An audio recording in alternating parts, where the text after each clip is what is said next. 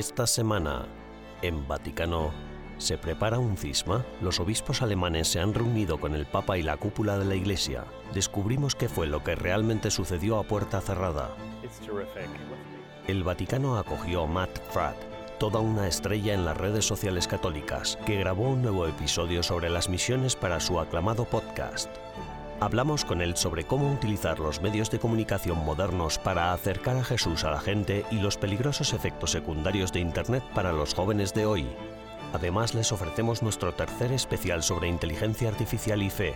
Esta semana analizamos cómo la inteligencia artificial hace que nos replanteemos la propia naturaleza de la obra de arte y su proceso creativo. Todo esto y mucho más, ahora en Vaticano.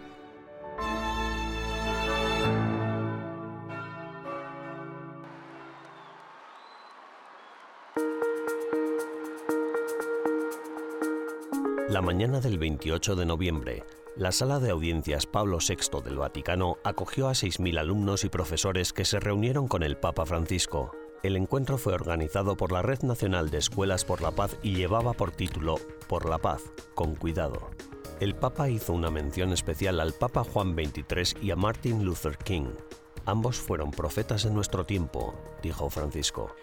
E voi, ragazzi, ragazze, qual è il vostro sogno y vosotros, chicos y chicas, ¿cuál es vuestro sueño para el mundo de hoy y de mañana? Os animo a soñar en grande, como Juan 23 y Martin Luther King, y por eso os invito a participar el próximo año en la Jornada Mundial de la Juventud que viviremos en Lisboa. Los que podáis venir os encontraréis con muchos chicos y chicas de todas las partes del mundo, todos unidos por el sueño de la fraternidad basada en la fe en el Dios que es la paz, el Padre de Jesucristo y nuestro Padre. Jesucristo y Padre nuestro. La próxima Jornada Mundial de la Juventud en Lisboa tendrá lugar del 1 al 6 de agosto de 2023. Todos los jóvenes entre 14 y 35 años están invitados. La inscripción para el evento ya está abierta.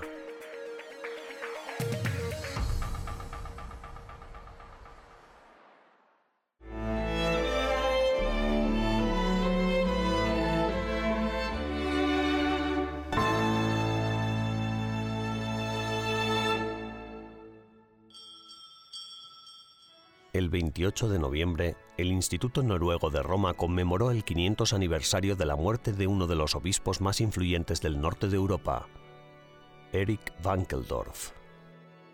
Se inauguró una placa conmemorativa en la Iglesia Santa María del Ánima, la parroquia romana para los germanoparlantes. El obispo noruego Eric Barden celebró la vigilia en honor del obispo Valkendorf, a la que siguió un simposio académico al día siguiente, EWTN Noruega y Alemania transmitieron en directo el evento, celebrando la vida del arzobispo metropolitano de Nídaros.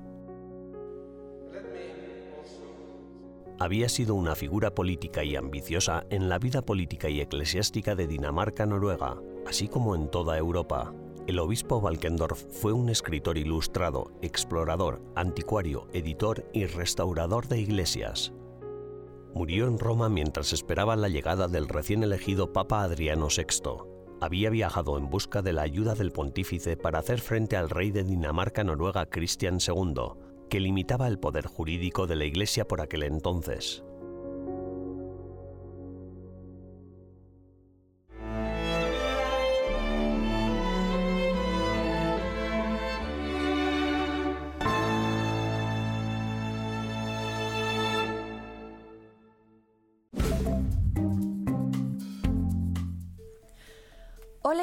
Bienvenidos al Updates Vaticano de esta semana, las noticias más importantes del Santo Padre y del Vaticano.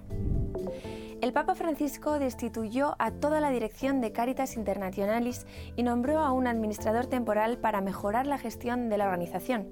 El Vaticano emitió un decreto el 22 de noviembre nombrando a Pier Francesco Pinelli, un consultor de gestión italiano, como administrador temporal de la organización. En un comunicado de prensa se dice que por una revisión independiente se encontraron deficiencias en la gestión y los procedimientos de Caritas Internationalis, perjudicando gravemente el espíritu de equipo y la moral del personal. El Papa Francisco se ha pronunciado contra la violencia en Tierra Santa tras la muerte de dos adolescentes en el conflicto palestino-israelí. El Santo Padre dijo en un llamamiento al final del Ángelus Dominical que la violencia mata el futuro destrozando la vida de los jóvenes y debilitando las esperanzas de paz. Un niño israelí murió y al menos 14 personas resultaron heridas tras la explosión de dos bombas en paradas de autobús en las afueras de Jerusalén. Y un día antes, las fuerzas israelíes mataron a tiros a un joven palestino durante los enfrentamientos en la ciudad de Nablus, en la Cisjordania ocupada por Israel. El arzobispo Claudio Gugerotti es el embajador papal y experto en lenguas y literatura orientales. Dirigirá el Dicasterio Vaticano para las Iglesias Orientales. Gugerotti es nuncio apostólico en Gran Bretaña desde julio de 2020 y fue subsecretario del Dicasterio para las Iglesias Orientales de 1997 a 2001. Ahora responsable de las 23 iglesias orientales católicas autónomas en plena comunión con Roma.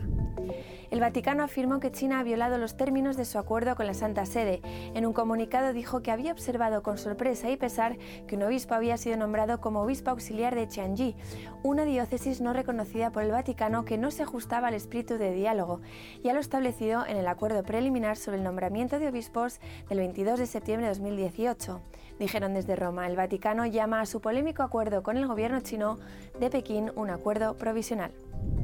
En una emotiva carta dirigida al pueblo de Ucrania, el Papa Francisco escribió que ve la cruz de Cristo en las torturas y sufrimientos soportados por los ucranianos durante nueve meses de guerra. Quisiera unir mis lágrimas a las vuestras y deciros que no hay un día en el que no esté cerca de vosotros y no os lleve mi corazón y mis oraciones, escribió el Papa. En la carta, el pontífice también recordó su consagración de Rusia y Ucrania al corazón inmaculado de la Virgen María el pasado 25 de marzo.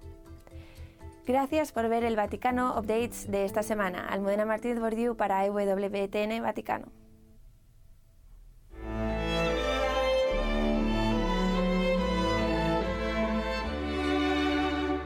En breves instantes regresamos con más en Vaticano.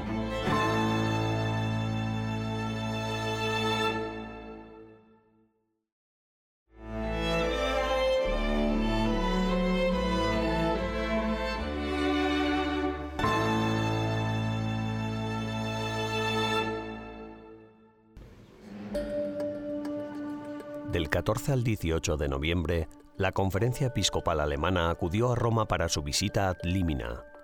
La visita culminó con una audiencia con el Papa Francisco, en la que los obispos discutieron con el Santo Padre los problemas que enfrenta la Iglesia Católica en Alemania. Uno de los principales temas de la agenda de la reunión fue el polémico Camino Sinodal. Los miembros de la curia romana amonestaron a sus invitados de Alemania de forma fraternal pero enfática, advirtiéndoles que no pusieran en peligro la unidad de la Iglesia Universal. El obispo Wolfgang Ippold, responsable de la diócesis de Gorlitz, situada al este de Alemania, habló con EWTN durante la visita a Limina. El Papa Francisco estos últimos meses ha hecho algunos comentarios manifestando su visión sobre la Iglesia alemana. En mi opinión, lo más importante es la carta que nos escribió en 2019 y que siempre me gusta citar, tanto en los sermones como en las conversaciones con la gente. Creo que la carta, en aquel entonces, cuando nos habíamos decidido por el camino sinodal, pretendía mostrarnos un rumbo. Ya entonces se sentaron las bases, pero, bajo mi punto de vista, no siempre tomamos en serio sus palabras y es bueno recordarlas.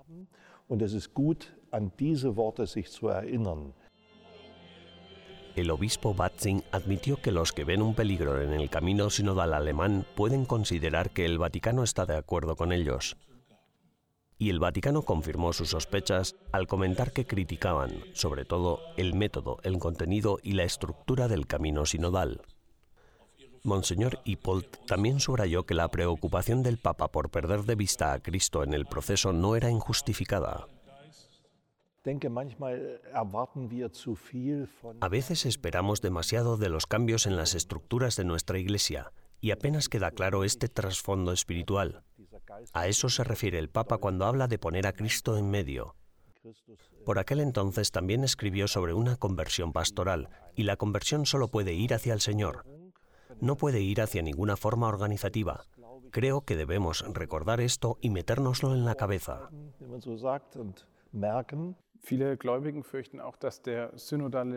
Muchos fieles temen que la vía sinodal derive en un cisma alemán. Muchos documentos oficiales de la vía sinodal, por ejemplo, piden abiertamente un cambio en la doctrina y la tradición eclesiástica transmitida. Usted ha estado involucrado desde el principio, por lo que conoce la situación desde dentro. ¿Cuál es su impresión? ¿Está justificada esta preocupación por un cisma alemán? Considero que debemos decir a los fieles con sinceridad, no podemos hacer ningún documento magisterial en Alemania, no hay forma de que lo podamos hacer. Somos una iglesia local, asumimos lo que la gente aporta al camino sinodal, pero no podemos hacer ningún cambio efectivo. Podemos mejorar algunas de las cosas que podemos regular localmente, y eso es lo que estamos haciendo. Pero tengo la esperanza de que lo que hemos hecho allí, el camino sinodal concluirá en marzo del año que viene, pueda en parte alimentar el gran proceso sinodal de la Iglesia Mundial.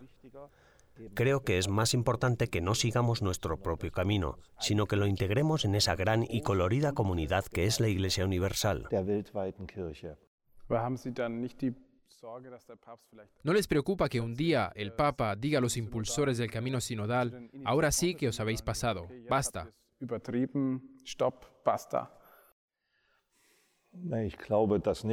No, no creo que lo haga.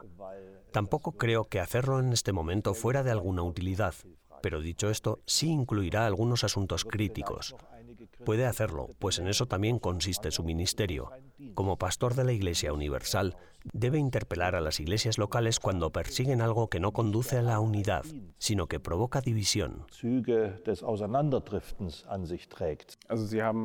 De modo que todavía tiene la esperanza de que la vía sinodal alemana pueda ser incorporada de algún modo al Sínodo Mundial de la Sinodalidad.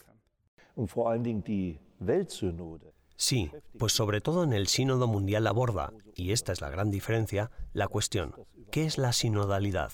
¿Cómo funciona? ¿Se diferencia en algo de un parlamento? El Papa quiere una nueva forma de ser iglesia. No quiere cambiar la doctrina, pero sí le preocupa el hecho de que la iglesia deba tener un estilo diferente y así lo ha descrito en las últimas décadas. El principio jerárquico siempre ha ganado la partida y ahora hay que sumarle el principio sinodal, haciendo que reviva, algo que siempre ha existido en la Iglesia.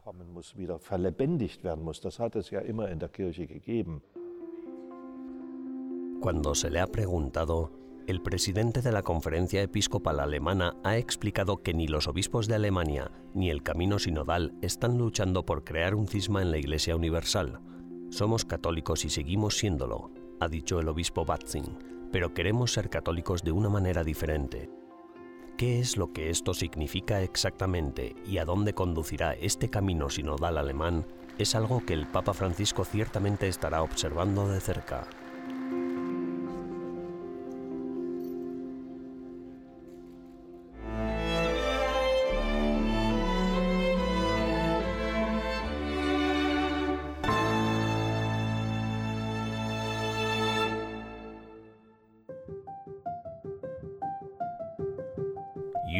Es uno de los sitios más visitados de Internet. Este mismo octubre ha sido el segundo sitio web más buscado después de Google, recibiendo 76,8 mil millones de visitas. Actualmente se suben 30.000 horas de contenido a YouTube cada hora. Para bien o para mal, YouTube marca nuestra cultura. Matt Fratt presenta el popular podcast y canal de YouTube Pints with Aquinas, y utiliza las redes sociales para compartir la fe católica. Hablamos con él sobre cómo utiliza Internet para difundir el Evangelio y lo que le preocupa cuando mira al futuro de las redes sociales. ¿Estaría Santo Tomás de Aquino en las redes sociales hoy en día? No sé ni si yo debería estar en las redes sociales hoy. Es una muy buena pregunta. He oído a la gente decir cosas como, imagínate lo que Tomás habría hecho si dispusiera de Internet y un ordenador. Pero no sé si es cierto. Tal vez simplemente se habría aburrido como lo hacemos el resto de nosotros, viendo vídeos de Joe Rogan o vídeos en Netflix. Mira la hermosa San Pedro detrás de nosotros y piénsalo bien. ¿Nos pondríamos a hacer algo así hoy? ¿Con las distracciones que tenemos? No sé si lo haríamos. Así que no me aventuraría a afirmar nada. Una de las cosas que a mí me preocupan es que muchos de los jóvenes con los que me encuentro tienen experiencias, pero muchas son virtuales. Y eso está bien en el sentido de que puedes tener más información o estar más conectado con las cosas y con la gente, pero al mismo tiempo uno se sobreexpone a cosas a las que tal vez no deberías estar expuesto. Me consta que un tema que tú has tratado mucho es la pornografía. Ahora que has visto pasar generaciones y ver crecer a tus hijos, ¿qué impacto dirías que ha tenido esta era digital en la sociedad? Well, I mean, I can only speak for my family. Our children yo solo puedo hablar por mi familia, de mis hijos. El mayor tiene 14 años y el más pequeño 6. Tengo cuatro hijos. Y el asunto cambia año a año. No tienen smartphones, no se los compramos. Educamos a nuestros hijos en casa y pasamos tiempo con otras familias que tampoco tienen smartphones, lo que no es fácil de conseguir. Pero esta es una de las razones por las que nos mudamos a la zona del país en la que vivimos ahora, para poder vivir una vida más humana. Y sospecho que, a medida que la gente vea los efectos negativos de la tecnología, de los teléfonos inteligentes y de Internet, vamos a ver a más y más personas volviéndose raras como yo. Creo que cada vez más personas van a hacer esto porque querrán criar hijos santos, o por lo menos hijos interesantes. Si no pueden ser santos, me gustaría que fueran al menos interesantes.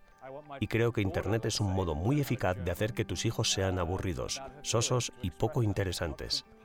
Quiero que mi hija aprenda a escribir un diario sobre sus sentimientos para expresarlos, no para publicarlos delante de todo el mundo, no para preguntarse qué filtro hace que su cara se vea mejor o algo así. Por lo tanto, creo que si queremos niños santos, sanos e interesantes, entonces debemos ser muy serios en cuanto a regular su uso del Internet, aunque eso nos haga parecer extraños frente al resto de la cultura porque si no parecemos raros frente al resto de la cultura es que no somos cristianos. No me refiero a raro en el sentido de santurrones o separados del resto de la gente, pero sí deberíamos vivir de forma diferente. Y este asunto de Internet sí que creo que debería ser algo que nos diferenciara. He escuchado que ser católico es el nuevo punk rock. Sí, creo que sí. Si nos tomamos en serio el catolicismo, entonces sí. Matt, mi última pregunta tiene que ver con los cientos y cientos de personas que has entrevistado. Si echas un vistazo atrás a todas esas entrevistas, a todos esos invitados, ¿qué dirías en un minuto o expresando una idea que has aprendido en cuanto al acercamiento de Dios? ¿Que qué he aprendido yo personalmente sobre cómo acercarme a Dios? Ay, Dios mío, diría que Dios es mucho mejor que yo que me ama mucho más de lo que yo me amo a mí mismo y puedo amar a otras personas, y que vivimos en un universo seguro. Ciertamente, un universo plagado de males, sí, pero el corazón de nuestro Padre es muy bueno, no es limitado como el nuestro. Su corazón no es miserable y pequeño como el nuestro. Nos ama con un amor de Padre y podemos confiar en ese amor. Yo puedo confiar en ese amor y abandonarme a Él porque es digno de confianza, incluso con toda mi miseria porque por muy grande que sea esta miseria mía, su amor es mucho más profundo. Sé que nunca debo mirar mi miseria sin mirar su amor. Eso es lo único que me permite soportarla. Confiar en que todo está bien y que todo estará bien. Y creer que con Dios todo irá bien. Maravilloso, Matt. Muchas gracias. Gracias por todo el trabajo que haces. Que Dios te bendiga. Gracias.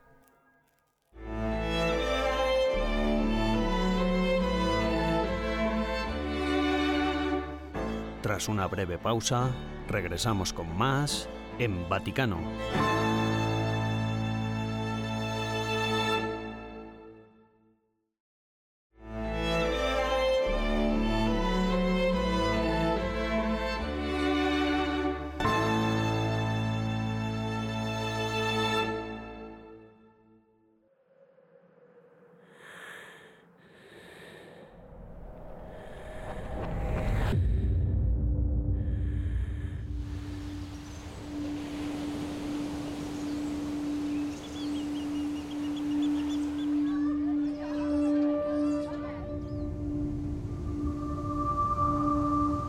Cristo es más artista que los artistas. Trabaja en el espíritu vivo y en la carne viva. En lugar de estatuas, hace hombres. Vincent van Gogh.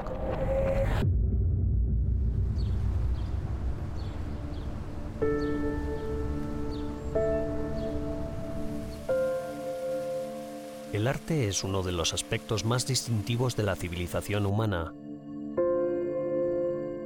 Desde los albores del tiempo hasta nuestra era moderna, el arte ha mostrado a menudo nuestros más altos ideales de belleza y destreza técnica.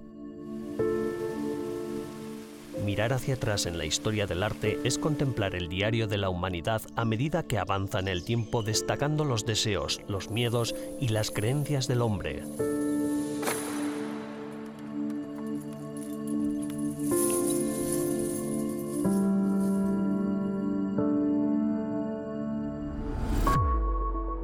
El Papa Francisco, cuando el 17 de febrero de este año dijo que la belleza puede tocar en todos lo que es universal, especialmente la sed de Dios, cruzando los límites del lenguaje y la cultura, reflejó este sentimiento sobre el arte y la importancia de la belleza.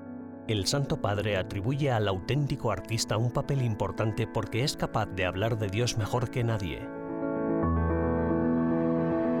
Pero, ¿de dónde viene nuestra necesidad de crear arte?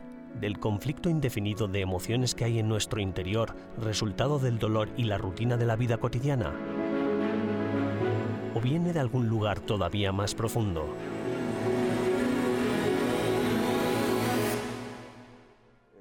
Históricamente vemos que el sufrimiento, la carencia o la limitación son un gran incentivo para que los humanos creen. Y esto me parece que va en contra de una visión puramente materialista y darwiniana de la evolución humana. Un ejemplo muy conmovedor lo encontramos en Van Gogh, que en una de sus cartas expresa su sufrimiento por no poder tener una familia, por no poder tener hijos, y que esto le lleva a generar pensamientos en su lugar. Y justo este hecho le hace formar parte de la familia humana.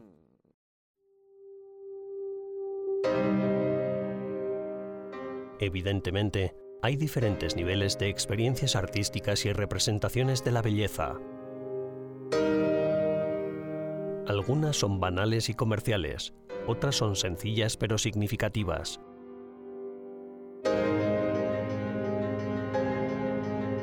Y luego están esas representaciones de la belleza que, al parecer, vemos cada vez menos, pero que siguen llamándonos. Esas obras de arte únicas, poderosas y complejas que parecen confundir a la mente moderna, pero que nos hablan al alma. A veces tenemos que descubrir el significado de cosas que a primera vista son feas, que incluso nos hacen apartar la mirada, mirar hacia otro lado.